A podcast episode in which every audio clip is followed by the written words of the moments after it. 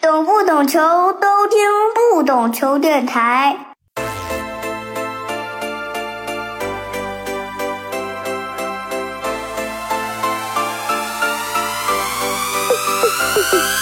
上海申花，我们至高无上，在任何地方都能看到我们绽放。上海申花欢迎收听不懂球，我是大萌。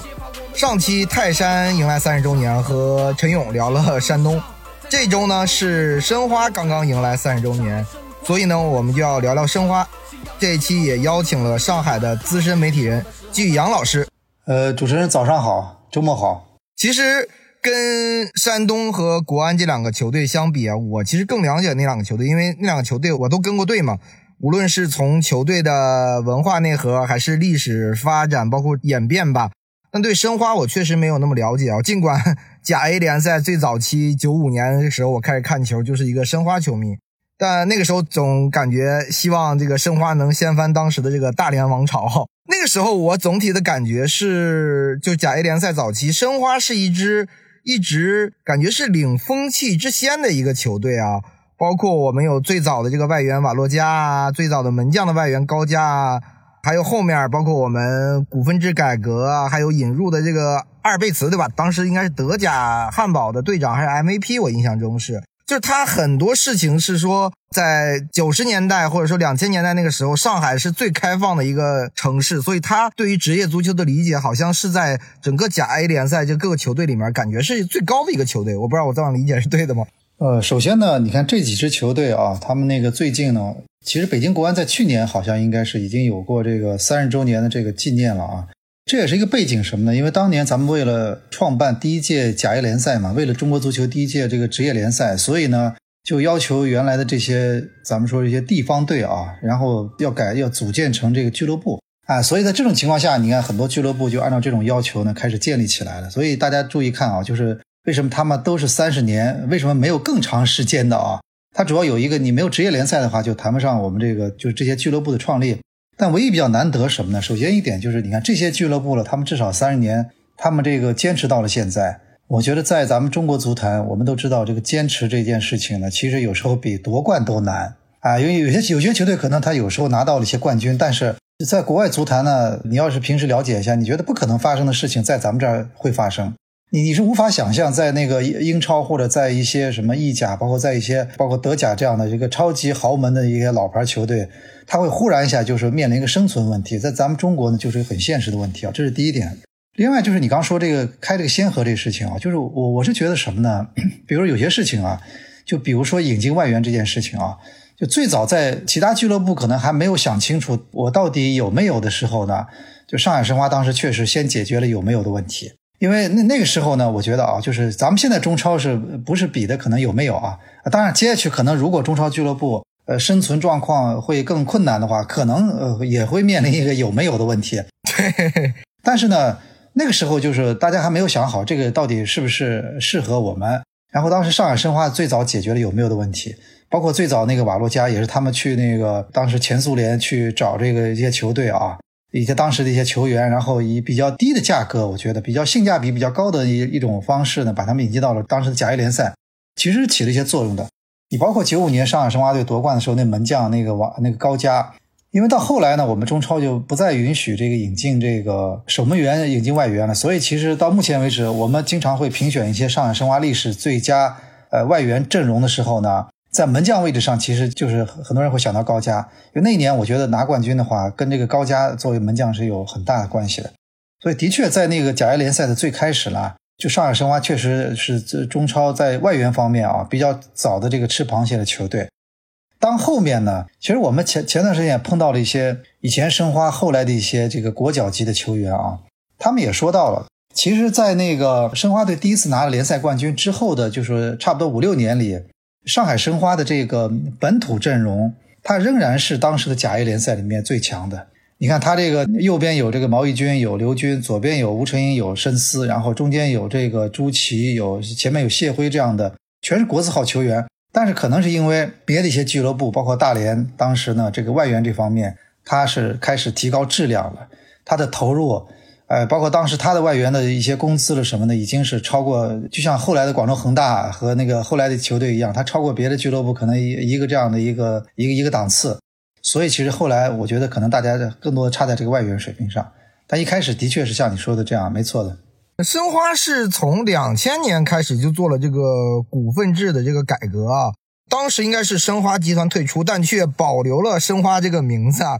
就直到后来，可能这个申花这个名字才会成为一个所谓的中性名，乃至于申花这个名字已经成为了 IP。大家现在一说申花，就一定会想到的是球队，而不是 原本的上海申花电器那个公司。这个是不是也是当时股份制改革的时候一个先见之明呢？就是我真的把这个这个名字留下来。呃，申花这个名字确实啊，就是我我认为到现在三十年，因为马上他是三十年的那个生日嘛，他其实现在我觉得已经度过了他这个名字以前所有的这些危险的阶段了。以前因为我们还没有说完全对这种俱乐部的品牌或者这种呃咱们说中性命名这个价值呢有过一个清醒认识的时候，那其实，在那个年代基本上一个惯例是谁赞助球队，谁是球队老板，名字就是谁的。这个你别从最早的大连万达到后来大连实德。哎，然后从我们当时的很多球队，他都是有这么惯例的，谁来介入这球队作为那个老板，谁就可以改他的名字。包括他们的队标，有的直接就用了企业的标识，你像国安对吧？直接用了中信的那个标识。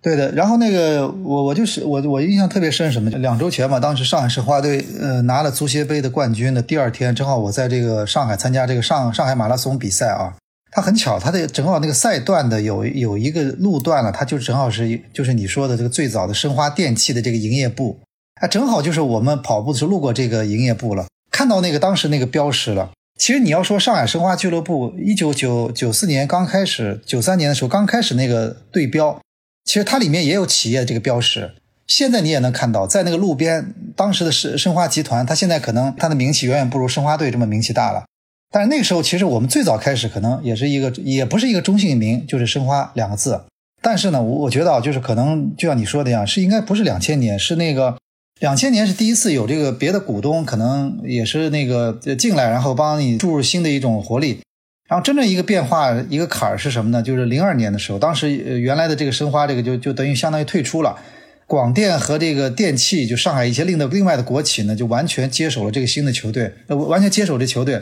那个时候啊，就大差不多在零一年年底的时候啊，当时呃关于新的俱乐部的座谈会，我我记得我我当时应该也参加了。就那次会上呢，确实最早的想法，这个名字有可能当时有被改掉的可能性的，因为因为那个新的申花的股东是因为是不止一家企业，你比如说是上海电器，还有文广，当时本来呢就叫上海要么 SV 文广足球俱乐部。但是呢，毕竟啊，我觉得我们很多媒体人了，还是了解一些职业足球的一些，他们还是还是出国看过一些欧洲的比赛，他们也平时会关注欧洲的一些东西。他们就是当时提出来了，包括我当我们当时都提出来了，很多媒体人都提出来说“申花”这两个字是有价值的，哎，它已经变成了这个跟这个球队已经不可分割的一部分了。所以呢，这个想法就很快的就被打消了。然后这个俱乐部的名字呢，它保留了。只不过当时的名字比较长，我记得上海申花 SV 文广足球俱乐部，就是它这个里都都得到了一个体现。哎，那次是有有一点点这种呃，咱们说的啊，就是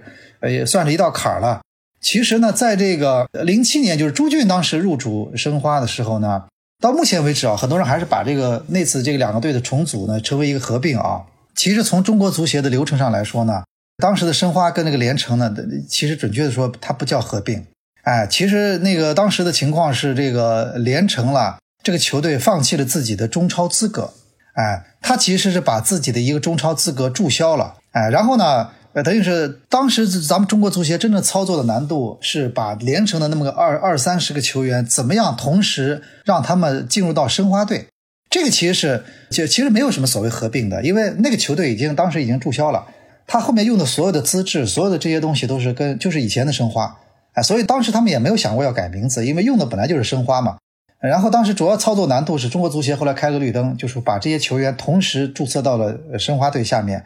哎，所以这个可能是当时的背景。那个那次倒是申花这个名字倒没有没有经历过什么考验。然后就是后来绿地入主的时候呢，又又是可能是一次考验。然后呢，当时不是咱们那个也也是有个上海申花球迷不是在主场曾经喊喊过了“还我申花”的这个这样的一个呼声嘛？可能当时也是一新的投资方也很快意识到了大家对这个名字的这种珍贵啊，这种看重，所以呢，其实这个后来也是申花的名字得得以继续保留。而这次呢，我知道九世集团在接的时候呢，他其实一开始其实非常清楚，就是上海申花队，因为现在大家都已经充分意识到了这个这个名字的价值。而且我认为啊，随着他们三十年的到来，随着时间的再往下延续，我觉得这个名字的价值呢，会越来越体现出它的这个影响力和含金量的。其实我们刚季老师已经讲了，这个申花相当于这么多年来经历过，因为很多的这个投资方的这个改变嘛，这些投资方的改变也会导致球队整体气质发生了一些改变。那我们一个一个说，其实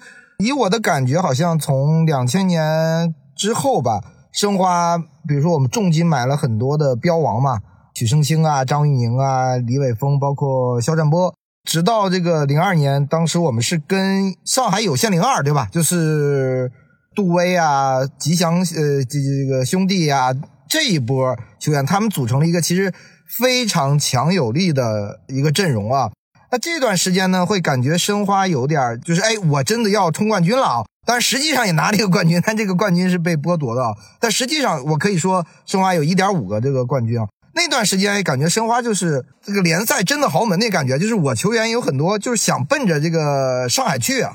首先呢，我说那个年代足球呢，虽然也有也有俱乐部增加投入，但是它其实没有说像后来的增加的那样的一种疯狂。我我记我记，反正我觉得这么说，甲 A 时代吧，其实投几千万几千万，其实养一个球队其实是很很普遍的事情。然后呢，哪怕在甲 A 的后期和中超的这个元年，当时的后后面几年呢。其实当时呢，一个多亿这个球队就可以在中超的第一集团了。所以那个年代，其实我接触的申花俱乐部的经营呢，他们压力不是很大的。他们每年呢，可以自己通过什么胸前广告，是通过各种各样的这个经营开发，可以获得几千万的收入。然后几个股东呢，再给球队几千万，差不多就可以维持这个球队的正常运转了。所以那个年代，就是我们只能说，就是豪门的成本呢，可能比后来要高的，要后来低很多了。是不是？然后呢？我觉得还有一点就在于那个年代呢，确实像你说的一样，呃，我觉得上海申花对很多球队是有一个很大的吸引力的。首先，这个球队长期在这个中超的排名靠前，啊，因为当时咱们中超的队员都知道嘛，其实，在哪个队国家队队员工资是差不多的。据我了解啊，当然他们都很心知肚明，他们有一个行情的，比如说国家队队员可能就两两三百万，这个基本上是一个大家约定俗成的一个一个数字。然后呢，更多的差异在什么呢？可能是在于比赛奖金，因为如果你在强队的话，你一个赛季赢球多，你打的比赛多，赢球这多的话，那么你拿的奖金就多。但如果你在一些比较差的球队的话，那你可能赢球奖金这部分就比较少啊。另外呢，可能球很多球员也考虑一个什么呢？就是这个自身的这个状态和自身的这个是不是匹配。你你比如说啊，这个郜林当时不是从申花离开，然后转会广州恒大嘛？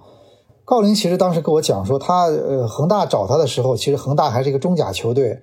然后呢，郜林是因为当时是现役国脚，他呢是半信半疑的，就是答应了这个恒大的这个邀请。他呢就觉得这确实这个企业很有钱。然后当然，但是他当时也是考虑到了，我一个国脚，我不可能长期在你中甲踢球，所以他也没有那么当时一开始是谁也不清楚这个球队到底在中甲会踢多久，是不是啊？哎，所以当时他其实最早跟那个恒大签的，可能就想了一年，你要能冲上来我们就 OK，你要冲不上来我还要回回中超。后来没想到，这个他确实这个球队后来真正变成了一个中超的一个时一个时代的一个冠军。我是觉得什么那个时候，而且有一点就是什么呢？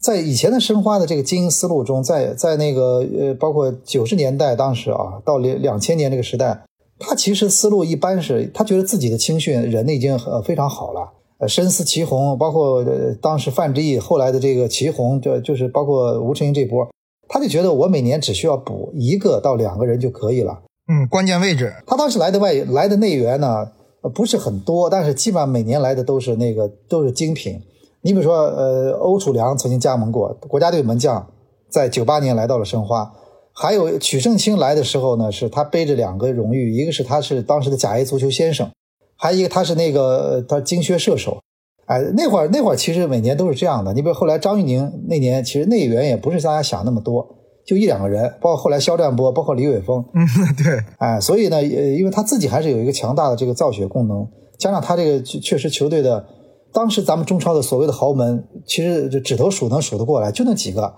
上海申花、北京国安，呃，因为还有就是山东泰山，还就这么几个球队，四都三四四五个球四个球队，是不是？嗯，还有大连嘛。嗯，对。回顾申花的历史啊，我觉得不得不提的一个人，不是投资方了，就是朱俊啊。我觉得朱俊可能会在很大程度上改变了申花的整体的气质啊。比如说他一进来以后，会跟这个，因为李玮峰跟肖战波是高薪嘛，对吧？发生了很多故事，然后到后面又采用了这个卖人，对吧？我要回收一些资金，减轻自己的运营的压力，包括王大雷啊、杜威啊、郜林这种全都离开了这个球队。我不知道您怎么看这个朱俊给申花带来的一些东西呢？呃，是说他最后给申花只留下了一个周军，还有留下了这个不狂不放不申花这个非常有个性的这个球队的口号呢？我首先我觉得在申花历史上吧，三十年历史上，其实严格意义上说，一个个人投资的这个申花年时代，可能就是在朱俊那个就是投资申花这这么几年里。之前无论是最早的申花，还是这个呃 SV 文广，包括虽然绿地我们说它是已经变成混合所有制企业，但是还是还是毕竟有一个国企的这个，它有个国企的基因的，有个国企的很强大的基因的。然后包括现在九世集团那是纯那是纯国企啊。真正说我们说自己一个私人老板投钱养活申花，可能就是在那个年代，所以他这个烙印呢，它是独一无二的。第一个呢，就是我觉得他可能就是说，因为他一方面他可能花是花的自己的钱。就像我们看到前段时间那个南通智云那个老板他的采访一样，其实这个采访在中超俱乐部内部，其实大家都在看，你知道吗？我知道很多俱乐部的呃投资人或者什么都在看了这个文章，但是他们只能感慨一句：确实，这个私企的老板投资球，第一个他们敢说，对吧？他们也敢有这样想法，确实这个想法不一样，因为他毕竟投投自己的钱。就像那个南通智云老板他说到了，我是卖了自己的房子，然后养着球队的，这个他要为自己投资负责了。是不是啊？他毕竟他的钱他也不是大风刮来的，所以我觉得朱俊第一个是他对自己当时的投资回报还是有一个想法的。虽然他也知道足球要烧钱，哎，第二个是我我觉得朱俊时代啊，第一个他确实做了很多事情，他可能效果会放在第一位，他不会太顾及所谓的我们说现在的舆情也好，社会影响也好，他不太会在乎这些事情。我其实知道他当时做的每一件事情啊，其实看上去好像挺有点冲动啊，有点不可理解，是吧？其实有他的诉求。你比如说那年我我其实后来跟他也聊过，说为什么当时他把很多国脚了什么不是当时不是那些国脚都卖掉了嘛，对吧？我认为可能一方面原因是因为零八年那年呢，可能他觉得这年我们没有拿到冠军，他可能觉得这个球这个这些球员呢对冠军的欲望呢，可能就是因为可能都成名的一些队员了，可能没有那么强烈啊，所以他可能考虑到我要不，而且工资也都不是很低，然后他说我要么换一批更年轻的，对冠军更加饥渴的成本。性质就是他们的成本也更低的队员，对吧？哎，他有这个考量，包包括他，我们现在回过去啊，现在很多球迷慢慢慢意识到了，就虽然在朱俊时代呢，确实他卖这个很多国脚呢，让当时球迷是特别的、特别的，就是不满意，因为都是些当红的球员嘛。你看，包括在他手里面卖走的，你看有杜威这样的，还有郜林这样的，包括这个毛剑卿，好像那个时代也去别的球队了，包括咱们说后来的这个王大雷。还有戴琳，还有吴曦这些，是不是？冯仁亮，呃，宋博轩，没错。但是有个事情是，就是有个现实情况，就是什么，大家现在忽然发现啊，就他那个年代外援倒是反倒是，我们回顾一下，倒是申花这么多年里面，就是外援刮出来彩票的概率是他他在做申花老板期间是最高的。你看，呃，上上海申花队上一个获得咱们中超的先生和金靴射手的外援，就是他那个年代的时候，一个小黑里亚斯科斯。呃，二零一零年那个外援，因为并不是布拉泽维奇找来的，对吧？那个外援确实是他自己的团队找来的。然后呢，后来是在老布手中呢有了很好的表现。然后你包括那个，我们看到有有有那个当时有个阿根廷一个大叔叫斯基亚维，那个中后卫嘛，河床的还是博卡的，对吧？哎，博卡的这样四十岁。然后呢，当时是因为那年是二零一三年吧，那个大叔是七三年的。嗯，对。很多人当时都怀疑说：“你中超怎么可能？你再怎么这个联赛比较好踢，你怎么可能找来一个四十岁的外援？”但是我是比较了解他整个选的过程，他只相信自己的眼睛，因为他在阿根廷博卡的现场了，他看了这个人的比赛。他本来是要看考察别的球员，但是他被这个人深深吸引。哎，他本来是要要要要去看别的一个他们推荐的外援，结果他被这个人给就给吸引到了。他为了这个外援呢，他在阿根廷多待了几天。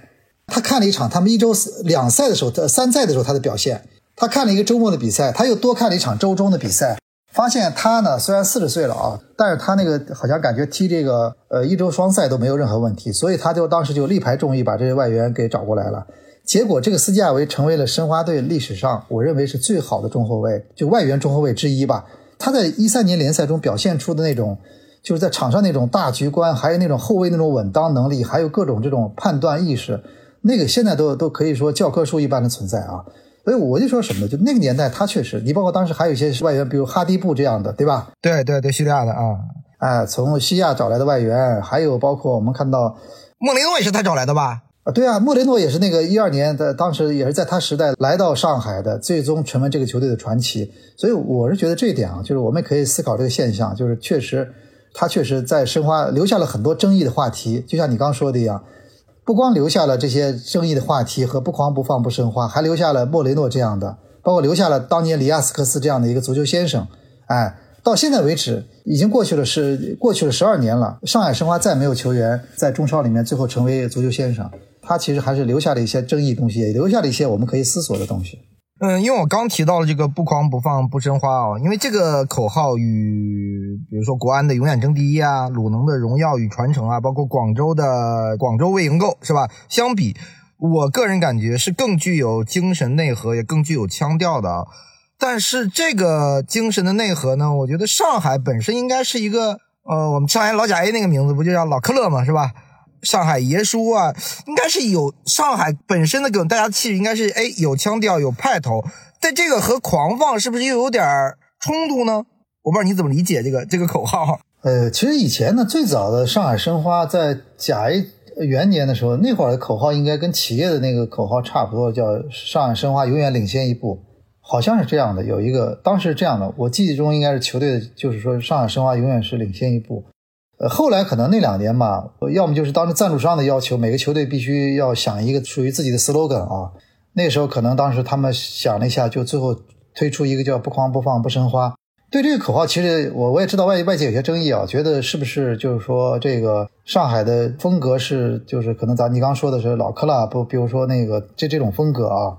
不狂不放不申花”。但是我倒觉得，一个是足球是足球啊，足球其实大家还是喜欢这种更加有激情的这种足球，对吧？哎，更加有这个就就好好看这种场面。足球比赛它并不是说看一些音乐会，它并不是说看这个什么新年音乐会，它还是需要一种激情的啊。另外呢，这个我觉得还是这个狂呢，我觉得我们不用把它理解为一个就是那那种我们说的就是让人大家很不舒服那种狂，对吧？他可能他你可能理理解为英文的这种 crazy 也可以，对吧？就它是一种可能是一种让你痴狂的一种。比赛的这种场面或者结果，对不对？因为有些比赛场面对于球迷来说看了后，他这确实有时候是会觉得非常满足的这种这种状态的，对吧？哎，我认为其实大多数申花球迷吧，包括现在很多申花球迷，他们可能平时生活中也是一个就是一个循循规蹈矩的一个上班族，但是他们其实对这个名字吧，我觉得总体来说其实还是还是接受的，哎，还是接受。包括我觉得历后面历任了，包括后面呢也是也是经过了绿地时代，包括到现在九世。大家对这个名字也没有想过，真的要去把它要做一个很大的一种，就是说一种完全的一种颠覆，对吧？我我认为啊，就是喜欢足球呢，其实这个事情倒真的，当然平时我们足球还是我们，你注意看欧洲很多球队啊，他们有一点风格，就是他们去球场的时候，他们坐大巴去球场的时候，他们大多数都会穿着西装，穿着那种跟比赛服不一样的衣服。我们中国球员零二年第一次去英超的时候啊。他们一开始也是给我发现这个现象，就是当时李伟峰、李铁在英超的时候，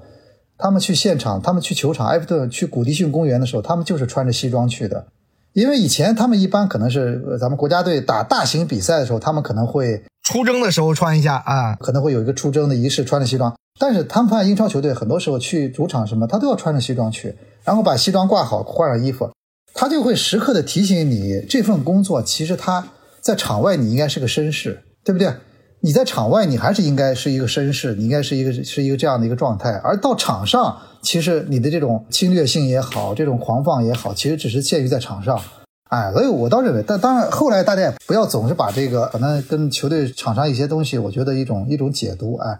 我倒觉得这个呢，倒是也也是就形成一种一一种风格吧，倒并不是说啊，完全就说可能往另另外的一些方向去去理解。但那个时间段啊，就感觉申花好像一个叫中超好莱坞啊，什么这个宝马车事件啊，包括大家甚至有叫海尔兄弟啊，还有什么秦升啊、戴琳啊，好像都在，感觉恶人这个聚集啊。就有那么一种感觉，这个球队好像在场上还是有一段时间，我觉得你会觉得气质有一点偏离吗？这个事情确实是一个度的问题啊。我们也问过最早的申花当时的这个俱乐部吧，那个时候我们注意到上海申花队为什么最早有一段时间引进的内援往往是来自于这个北方球队比较多呢？你比如说像呃东北的球员相对来说比较多嘛。因为那会儿的咱们俱乐部也认为，球队在关键的一些夏天的一些一些硬仗中，包括一些硬碰硬的比赛中，好像总觉得缺乏一种狠劲儿。那么想通过引进一些北方球员，让球队多一些这种多一些这种个就这种狠的这种这种狠劲儿吧，就让球队更加硬一点吧。那可能后来呢，就是我觉得有这个事情确实是个度。就是我们有时候比赛中，你要掌握好这个度，你怎么样把这个比赛你你体现出一个对抗的强度，但同时你又不能给别人一种一种粗野的印象。我认为这个可能还是一个度的掌握啊。另外还有一点就是，你刚说到这个啊，我我只能理解为就是怎么说？其实你说中超其他很多俱乐部啦，我们其实也也都知道，他其实场外有时候，比如场这场外啊，他一些球员出的一些事情，他其实也不少，可以引起舆情的，他也他也也不少。但是因为可能很多事情可能就没有说被外界所知道，对吧？比如说媒体可能没那么发达嘛，本地或者对球队更保护一点，对吧？就是我就不报了，哎，没没错。其实我们我们圈内人都知道很多事情，但是后来好像也没有看到媒体，就不了了之了。所以我倒觉得这个啊，那可能这个你就只能理解为这个这个整个这个群体吧。那毕竟当时咱们很多球员忽然还是有了很多的钱，所以身边的这个他们也有时候也不可能完全交友会把这个把关把好。哎，有时候，比如说球员也是一个荷尔蒙比较旺盛的群体，对不对？啊，所以我觉得这个的确是这么个情况。嗯，一方面也是说明了这个上海申花本身的这个影响力，是吧？大家还是更关注这个球队的嘛。另外一个，我想就跟你讨论的一个话题啊，就是与其他任何一支球队相比啊，申花在这么多年的过程中啊，是一直有其他俱乐部想跟申花。去争抢本地的这个球迷市场、球迷份额的这么一一支俱乐部，你其他的球队可能在本地的这种我们所谓的城市德比啊，就是过眼云烟，是吧？可能有两年，哎，突然城市里有个对手，没两年这个队儿就没了，消失了。但申花不一样，申花是从最早的呃甲 A 时代那个我印印象中，呃是甲 B 啊，什么有什么上海豫园啊，还是什么上海什么队啊，上海浦东啊。一到零二年的这个上海中远，然后再到后面的连城，到因为合并了嘛，后来再到这个从一二年开始的这个上上港或者海港，对吧？一直有球队去跟申花在本地的这种争夺较量。我觉得这个是不是对申花来说，我觉得也在某一种层面上来说是一个非常有利的事情，就是会让你的球迷一点点、一点点的去沉淀下来。你是有人争抢，不像其他城。球队没人没人跟我抢，对吧？那我只能支持这一个球队。但申花是这种，哎，我球迷可能会有一部分人被这个球队吸引走了，对吧？这两年过两年又被其他球队吸引了，最后沉淀下来的就是真球迷，是吗？嗯，这个事情怎么看呢？首先一点啊，我觉得咱们看了看过国内有很多呃这种城市的德比了，其实上海德比呢是我觉得是更像欧洲那种德比的一个德比。然后那个，其实零二年末代甲 A 时候，当时有了上海德比。其实第一场上海德比的时候，球迷在场内也是一个，也是一个，他们第一次体验这种德比，他们也会觉得比较纠结，因为因为这一边是这个叫申花的球队，另外一边是他们所熟悉的那些曾经的申花的名将，范志毅了，是申思齐红了什么的，还有吴成英也在对吧？呃，吴成英第一场还是代表申花的。关键是那个后面，他们其实第一场之后啊，我知道第一场之后，他们就很清楚了，他们就开始明白了，意识到了，他们心里面就做出了选择，就是他们觉得人是人和呢是人，但是这个球球队是球队。我一直说啊，就是足球俱乐部文化的形成一个重要的标志是什么呢？就开始可能很多人看这个队比赛，也许是冲着人去的，这个其实是屡见不鲜的。你比如说，很多人当年看了曼联，可能是冲着贝克汉姆去的。但是后来贝克汉姆呢，他离开曼联了，他退役了。但是很多人从此就成为了曼联的球迷。这个其实是呃，这个俱乐部这个文化跟这个跟咱们说啊，很多就是追星的文化的可能一个区别。就到后来，其实大家知道我们喜欢这个球队。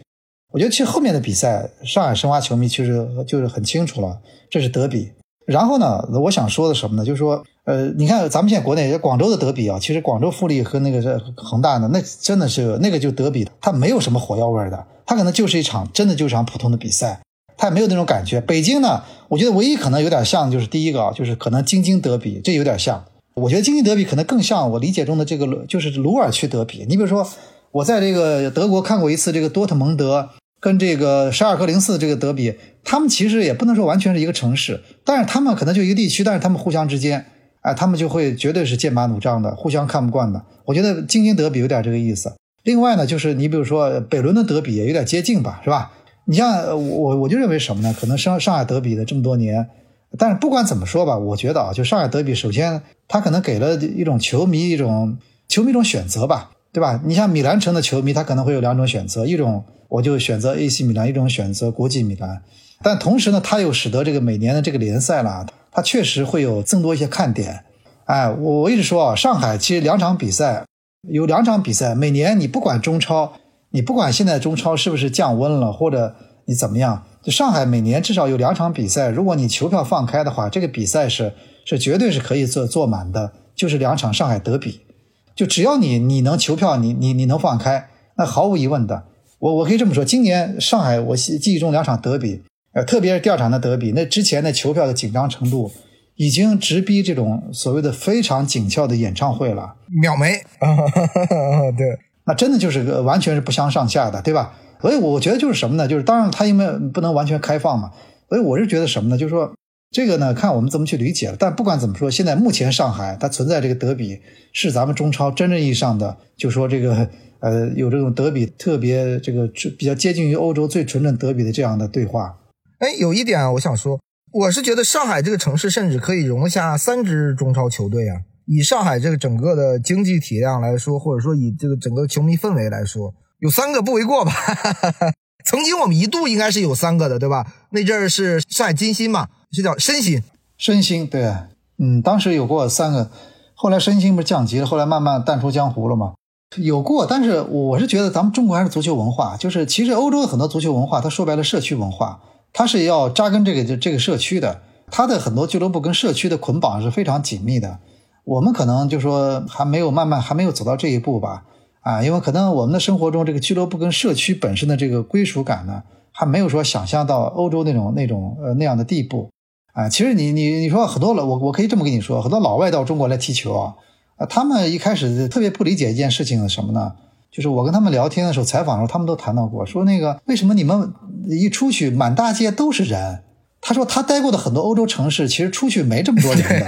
欧洲他说很多城市，他们说我们生活的很多城市就跟你们的 town 一样，就出去之后，他说我们马路上就平时人不多，但是人全在球场里，你知道吗？一到周末这球场全满的。我们现在是什么呢？就是平时马路上什么周末全是熙熙攘攘，但是到球场里一看，哎，你不说你球场能坐这都几万人吗？怎么才坐了一万多人？尤其前两年咱们中超还有有时候有段时间球势比较差的时候啊。哪怕放开了，可能就是一两一一万多什么的。我觉得还是一个，就是你刚说的体量，体量是体量，但是还是足球说到底啊，我觉得还是要有一个造造血的功能，还有一种一种市场的需求的。假如你真的是他有很多这种需求的话，那这三个球队几个球队，它都是可以容得下的。你可以算一下伦敦有多少球队，是不是？而且我还是想说一点，这个内需有时候是最重要的。足球有时候还要内需呢。你像我们可能觉得英超是一个世界第一联赛。但是英超前两天刚刚卖出的这个版权价格，它是国内版权呀。对对，大家明白这意思吗？就英超这个版权，它前两天卖出这个价格四什么？几年？四年？不是六十六十七个亿英镑？它只是国内的版权部分，就说明这部分是英国本地的球迷他要买单的。所以我是觉得啊，咱们这个这个你刚说这个问题，确实什么时候我们我们一座城市呢？我们很多球队可以，大家这很多球队都可以活得很好，都可以球市爆满，球场坐满满的。那这个确实说明足中国足球的市场已经发展到一个比较好的一个阶段了吧？我们还是回顾申花的三十年吧。嗯，这三十年，我们刚才其实吉老师已经讲了。我们从最早的上海申花啊，到零二年的这个上海文广 SVA 啊，再到后来的朱俊、绿地、九世，就是我们其实相比于，比如说国安、山东，它单一的投资人都超过二十年啊。国安是从最早甲 A 开始，一直到二零一六年吧，可能才退出。那鲁能呢，是从九八年接手，一直到二零零二年，算是把控股权交出去，但其实他还是球队的股东啊。但申花这三十年来经历的投资人相当于最多啊，你大概有五六个了，是吧？可能不同时期是不是有不同的这个气质和文化的注入啊？它显得会更杂糅一点。我觉得就像上海这座城市一样，它的包容性其实很好。呃，上海这个城市的文化也是有江苏的啊，有浙江的啊，包括民国时候的广东人啊，全国的人来会一点点注入，最后形成上海很独特的本土的文化。我不知道你怎么理解啊？就是这个不同文化气质对这家俱乐部的影响啊。确实如此吧？我觉得，但是海派还是有它那个海派还是有一个它那个就是这个有一个它的一个主流的一种一种一种偏好的。你你比如说我我知道上海呢，就现在虽然海纳百川，它其实是就是它这个文化其实包括国际的、国内的各种在这儿其实都交融的比较多。但是足球来说啊，我觉得上海它其实毕竟它还是喜欢一个踢得比较漂亮的足球。就像咱们说山东泰山吧，你看啊，今年虽然说山东泰山是一个韩国主教练，但是他呢，你回想起来，山东泰山刚刚在甲 A 联赛时代刚开始的时候。他的风格其实就是一个高举高打，就是一个中路有一个高中锋去冲击。他其实最早的时候，他的最擅长的风格，他就这个。你比如说，我们现在经常谈到什么德国足球，很多人谈到德国足球为什么现在开始那个退步了什么的，是因为他们，呃，在这这个可能他们也觉得在瓜迪奥拉来到拜仁之后，他把德国足球的风格彻底做了个大大的变化。然后德国足球也想踢这个绣花针式的风格了，也想踢这个传控了。后来发现自己原来的东西最擅长的东西就丢了，这个其实有时候它就是这样的。你一个球队，你再怎么地，你可能最擅长，这是你基因里面的事情，这是你的这个基因里面的这个这个东西。你你可能，呃，你再去补强或者什么，但是这个基因是无法改变的。所以我感觉，可能上海的球迷呢，从其实从哪怕从职业化的前的时代，还到现在为止，他可能比较喜欢的风格还是这种比较漂亮的足球，还是有这种传接球打得比较漂亮、比较有有章法的这种足球。这可能还是他最最喜欢的那种风格，哎，我认为申花其实这么多年还是这样，哪怕很多球员他到了上海，他慢慢的也会有一些这种变化。你比如说，我觉得无锡啊，其实无锡锡，无锡呢这两年，比如之前在江苏踢也好，在申花踢也好，其实很多人已经忘了无锡是个北方球员了，哎，无锡其实是一个河北的，对吧？我是认为，其实他这个确实有有一种这种这种影响的这个原因在里面。慢慢的，他的很多风格还是会偏好，就是我们更加愿意踢这样的足球，哎，所以这是我的理解吧。嗯，因为我刚讲是，呃，我们申花经历了三十年，这个这么多股东啊，那可以说申花是遇到过风浪的，是吧？历经变迁，它与山东和国安相比，肯定你的变迁和磨难会更多。我们甚至一度差点被搬到了这个云南，对吧？是不是这种，比如说沉淀下来的才是真的申花？我们这个俱乐部的生命力，其实，在呃生命力上，相比于国安和泰山来说，我觉得更具生命力。就是这个球球队一定死不了，因为我曾经九死一生嘛，是吧？你那两个俱乐部没经历过什么九死一生。其实你说这个东西，你说这个其实是对的。我觉得啊，就是咱们说北京国安，虽然现在可能呃某某些现现在慢慢在积累的一些债务，可能让大家觉得北京国安。呃，可能接下去要解决这些问题啊，但山东泰山确实这么多年，总体来说还是走得很稳的。我觉得这个电力和这个鲁能，它其实对泰山的投资，它从来都没有就是说有有怠慢过，对吧？这么多年是一直非常稳定的，也是他这个能能有这么好成绩的一个稳定的保障。申花呢，其实历经了很多，就是你看它变各种变迁，而且去年也曾经遇到过各种各样的危机，他也遇到过欠薪的问题，他也遇到过这种国际足联的处罚的问题，对吧？这个转会窗给你关闭的问题，他都遇到过。但是我认为现在可能这次相对来说啊，因为九世集团还是上海比较资深的一个大规模的国企，所以现在稳定这方面，我觉得未来几年这些俱乐部里面，上海申花应该是会是比较稳定的那一个，这个是毫无疑问的啊。呃，另还有一点就是什么呢？就是说我上礼拜呢看到有一个事情，我还是比较感慨，就是那个日本呢，当时他 J 联 J 二联赛呢有一个升级的附加赛。因为它的升级附加赛跟咱们中超呢有点像，也不太像，就是它是这样的，就是 J 二联赛的前两名是可以直接升入 J 一的，另外它三到六名呢要打一个附加赛，它有点像英英冠那个，他但是他的附加赛呢是这样的，就是排名靠前的球队只要不输给排名靠后的球队，就可以就可以升入 J 一。哎，他不用一定决出胜负，他只要我打平你，我也可以了。然后呢，他正好有一个球队在东京国立竞技场啊，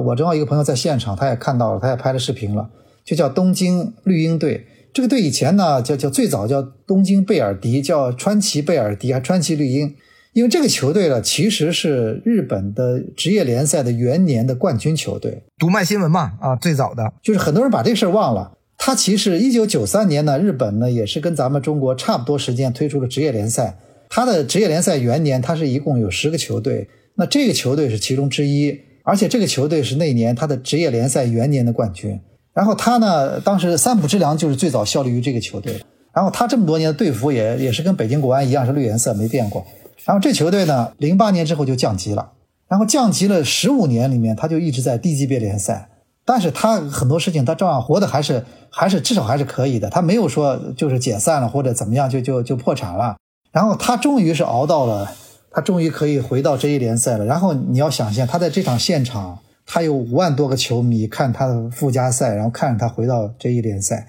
而你要想想看，我们甲 A 联赛元年的那个冠军球队现在可能已经没有了，是不是？因为甲 A 联赛元年的冠军球队是大连万达，后来一二年的时候已经因为各种原因已经告别江湖了。所以我就觉得什么呢？就是关键是你经过这些事情，关键是你你还是要一直要活着，不管你你你你现在你现在是怎么个状态，但是你要活着。我觉得上海申花队其实啊，虽然说大家很渴望这第二个联赛冠军早点到，但是至少他这么多年他没有没有降级，他这从来没有降级过，对吧？第二个，他至少他现在还是还是一个比较健康的水状况。我们现在说到广州啊，其实很多人在讨论，其实如果广州恒大有一天他遇到很大的危机的话，他真的如果像那个江苏那样，他真的解散的话，他其实对亚洲足球来说是都是一个话题，因为他拿过两个亚冠冠军，拿过这么多中超冠军，是不是啊？他现在现在不管怎么说，广州是在中甲联赛里排名十二，对吧？但是他现在还活着，嗯，活着比什么都重要。啊，所以我认为中超啊。哎，尤尤其我们在年底，在每年的十二月，我们在我们在这个时候讨论这个问题很有现实意义，因为每年很多球队年关是很难过的。就算中超他放你一马，他他允许你啊这个把这个准入什么的可以可以往后拖了什么，但是你很多问题如果没解决的话，他还是很难熬过去的。所以我认为啊，咱们中国足球真的是活着现在是一个比较比较重要的现实的话题。另外一个，我想就是沿着这个九世这个说啊。呃，我们过去其实每每一批我们申花都有自己相当于自己的人，对吧？第一批甲 A 早期我们不用说了，范志毅啊、生死祁宏这些；第二批就是杜威啊、吉祥这些；到第三批八五就是郜林啊、毛定清啊、沈龙元啊这一批。但后面我们就逐渐缺少了这种本土自己的青训啊。但是我们现在是申花有九九零零一代，我们的这个后备力量已经非常好，而且这个赛季锻炼大家也看到了。加上九世的一定会非常稳定的这个投资啊，那申花的未来是不是相对于来说确定性非常强？冠军是不是只是迟早的事儿啊？呃，我这么看呢，就是那个首先呢，觉得生存的问题，现在在去年经过了这样一次变更之后呢，应该是不用太担心啊。至少我觉得接下去呃一段时间里面肯定是非常稳定的。但是呢，就说拿过拿联赛冠军这个事情，毕竟联赛冠军跟杯赛冠军还是不一样的。啊，联赛冠军其实很多时候他他没有太多的这种所谓的这种冷门的，就像我们看到今年的联赛冠军，他这个就是我们年初认为的热门球队，是不是？我们年初其实认为的热门就是海港，还有这个山东泰山，另外就是当时有一个卫冕冠军武汉三镇。我们只能说武汉三镇今年的表现是有点拉胯的，它出问题了吗，经济也出问题了，当然俱乐部层面后来也出了点出了点危机啊。但是其实那两个球队在最后争冠军是完全是联赛开始前的一个一个预判，对吧？呃，所以，我我认为什么就是关键还是，呃，你当当你的这个阵容或者一些就是内外援的这种组合，给外界的感觉可能这个球队就是要去争冠军的时候，那往往可能你就是一个在中超可能就是一个去怎么说争冠军的这么一个球队吧。你毕竟现在中超跟英超一个，我觉得跟英超一个蛮大的不同什么呢？就英超的中下游球队有时候这个战斗力是很强的。因为英超咱们知道，这个他每年还是给球队的分红是比较多的，所以哪怕中下游球队，他也是有一些呃有些比较不错的球员的。就他有时候真的这个到后来是很白热化，但是我觉得中超基本上你能看得见的，当你的投入，当你的内外援水平到一定程度之后呢，啊，我觉得可能离这个冠军的确就不会太遥远吧。啊，所以我们目前我我觉得在这个时候，我们还是要观察一下未来两两年吧，这个上海申花这个这个包括这个内外援的这个组合，是不是能到这样的一种一种一种争冠的这种状态？毕竟现在我看山东泰山还是阵容还是非常稳定的。然后包括上海海港，目前为止虽然年龄大了一岁，但是他们还是拥有着国内比较强的这个这个这种这样班底。哎，我感觉还是我们要通过阵容去观察。但是我相信接下去肯定球队是会处于一个稳定上升的这个趋势，这个应该是没有问题的。还想聊一个话题，就是关于球迷跟申花，因为申花球迷是相当于全国最早的球迷团体嘛，蓝魔。经过这么多年，球迷的整个的忠诚度啊、购买力啊，都是经过考验的。包括之前他们也通过球迷的努力，相当于保住了申花这个名号。但这个赛季与吴金贵的这个争论啊，我不说谁对谁错，对吧？这个也可能不是谁对谁错的问题。我只说申花球迷的这种存在感是相对于其他俱乐部，我感觉是特别强的。我不知道你你怎么理解这个球迷跟这个申花俱乐部这家这家俱乐部的关系呢？我觉得历任呢，其实申花球迷呢，我我认为啊，在国内应该是我我认为是开了一个先河的一个球迷团体。因为最早呢，在大家看球呢，可能还没有没有说跟国际接轨的状态下，上海申花有了个蓝魔的球迷组织，他们会穿着跟球队颜色一样的衣服在主场，在而且他们会在球门后面，因为我们知道全世界的这个死忠球迷，呃，他都是在球门后的，是吧？嗯嗯，南看台北看台，北看台南看台，这是一个全世界的一个惯例，最死忠的球迷他一定是往往就是在球门后面的啊。另外，他们这个最早的这个助威的方式，他们的拉拉歌。还有他们的这种场上的很多这种独特的这种加油方式啊，因为咱我们知道中超呢，很多球队其实最早的时候，我们中超的加油方式呢都是一些自由发挥，但是我觉得上海申花球迷最早是他开了这个先河，很多球迷的助威歌曲都是从申申花球迷从日本啊，从这其他国家学来以后，然后国内球迷再去学申花球迷，是，然后而且他们他们就说什么呢？就是我我还有一点就是他们这个正版啊，因为上海申花球迷是在国内，他们一直对。正版意识比较强的，所以就是申花球迷呢，有些时候，比如说在那个很多时候我们在主场啊，我们看到这个几万件这正版的这个穿正版球衣的申花球迷，这个是在国内也是一个独特的风景。而且装备赞助商也会统计，每年其实在这方面正版装备的销售呢，其实上海申花一直都是名列名列前茅的，对吧？当然，我觉得球迷这个他毕竟他是一个肯定要对球队，包括很多事情，他会有一种自己的一种想法和这种诉求的。我认为这个其实都是比较正常的。毕竟看球，它不是一个像看音乐会，它是一个，它如果是纯粹是理性的话，他不一定会选择来看足球了啊。如果我完全是一个非常理性的话，那我不一定会来选择看足球。就我认为这些东西啊，其实都是正常的范围。你包括那个呃，在今年足协杯的决赛，在苏州。哎，你看，不管之前发生过什么，但是在苏州那场比赛的现场，那绝对是一个上海申花球迷把它变成了一个自己的主场。嗯，对对。而且他也是在比赛之后啊，他也是跟球队一起。我我当时在那场，什么朱晨杰什么也把奖杯，当时外援把奖杯递给了看台上的球迷，哎，让他们举起这个奖杯。我觉得这样的，其实，在中超呢，球迷和球员这样的互动也并不像我们想象的那种。经常能看到的，对不对？嗯，对对对，就是球球员会主动把奖杯送上球迷的看台，让他们享受这个捧杯的喜悦。但在那天呢，足协杯现场呢，申花球球员主动做到了这一点，所以我认为这点其实大家总体来说还是互动的还是比比较好的。这么多年，那最后一个问题吧，我们评一个申花三十年的最佳阵容吧。先从门将位置说吧，你会选择谁啊？欧楚良吗？呃，这个问题呢，我倒觉得，我推荐你可以看一下我这个微博，是前两天发的是三条微博，因为我我认为啊，就是申花三十年你要评的最佳阵容这件事情，其实它是没法评的，因为他这三十年，我当时评了三套，就是外援我评了一套，本土的上海本土青训的出来的我评了一套，还有这个内援我评了一套，即便我都已经评了三套了，就已经有三十三个人在里面了。但是依然有大量的球迷在下面留言说这个不是他们，他们还认为还有很很多球员应该入选，所以你说我们怎么可能用十一个人来把这件事情我我办办成呢？对不对？啊，我觉得这件事情确实大家可以有空的话可以翻下那个微博，我觉得可以可以也可以。但如果说网上投票的话，那可能是另外一回事了。那毕竟你要明白一点，那现在很多球迷他们其实对对所谓的上古时代假 A 的很多。的很多球员，他们没有我们我们当时那么刻骨铭心。咱们现在很多人看到的范志毅，可能就是一个特别敢说的一个名宿，对吧？但是你确实没有感受到当年的范志毅在中超那种统治力有有多强。还有，我我现在可以这么说，我们现在我们把当年的九七年、九八年，包括当时咱们很多国内球员进的球，如果我跟大家现在网络上分享一下，你们会发现这个球现在都是外援打进的，这种外脚背什么很多这种远射、世界波了什么任意球直接罚进去了，现在很多时候都是外援在做的事儿，所以我认为这个事情确实就是真的是比较难。我认为我那个我那三套阵容我已经。我已经觉得已经是那个取舍了太多的那些，你你你比如说，你看你你说前锋，我说德罗巴这种，你你虽然说他只来半个赛季，但你你怎么可能无视他呢？德罗巴这样的球员能来中超踢球，我觉得啊，在不是说现在的他是呃五月份刚刚拿了欧冠冠军，七月份就在上海踢球，你说这样的球员我们能有几次？所以我真的觉得，我跟你说，这个这个咱们真的是就只能让球迷去评了，好吧？哎，对这个越是要这个，我觉得还是要是这个要，既然要评的话，就要非常慎重的去做一个做一个评评估和选择了。好，那这一期我们非常感谢季老师跟我们分享了很多申花的故事吧。我觉得申花的冠军已经不远了，球迷千万别着急，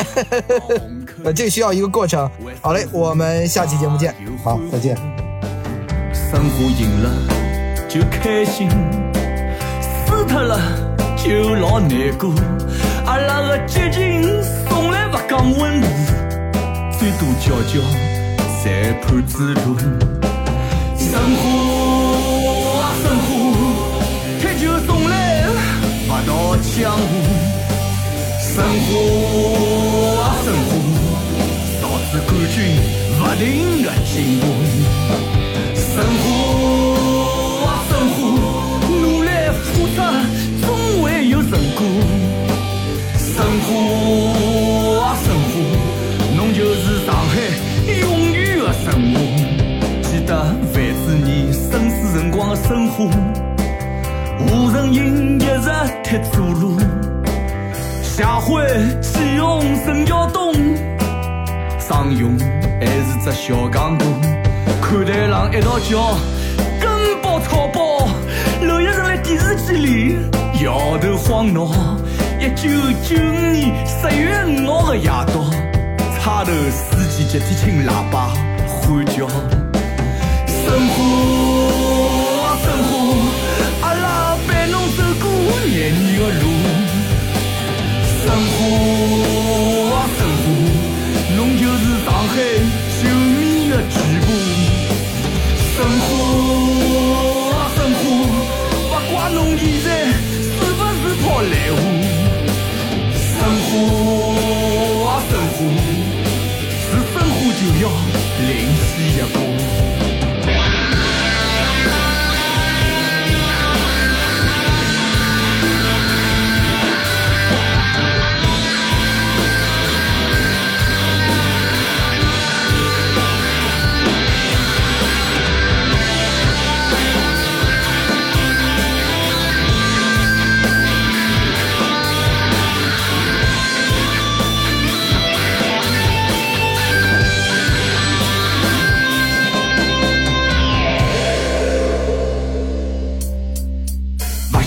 啥辰光开始看球越来越行，超项目，友谊第一，比赛第二。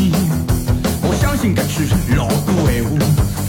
虽然崇拜巴萨皇马，尽管我只掉露娜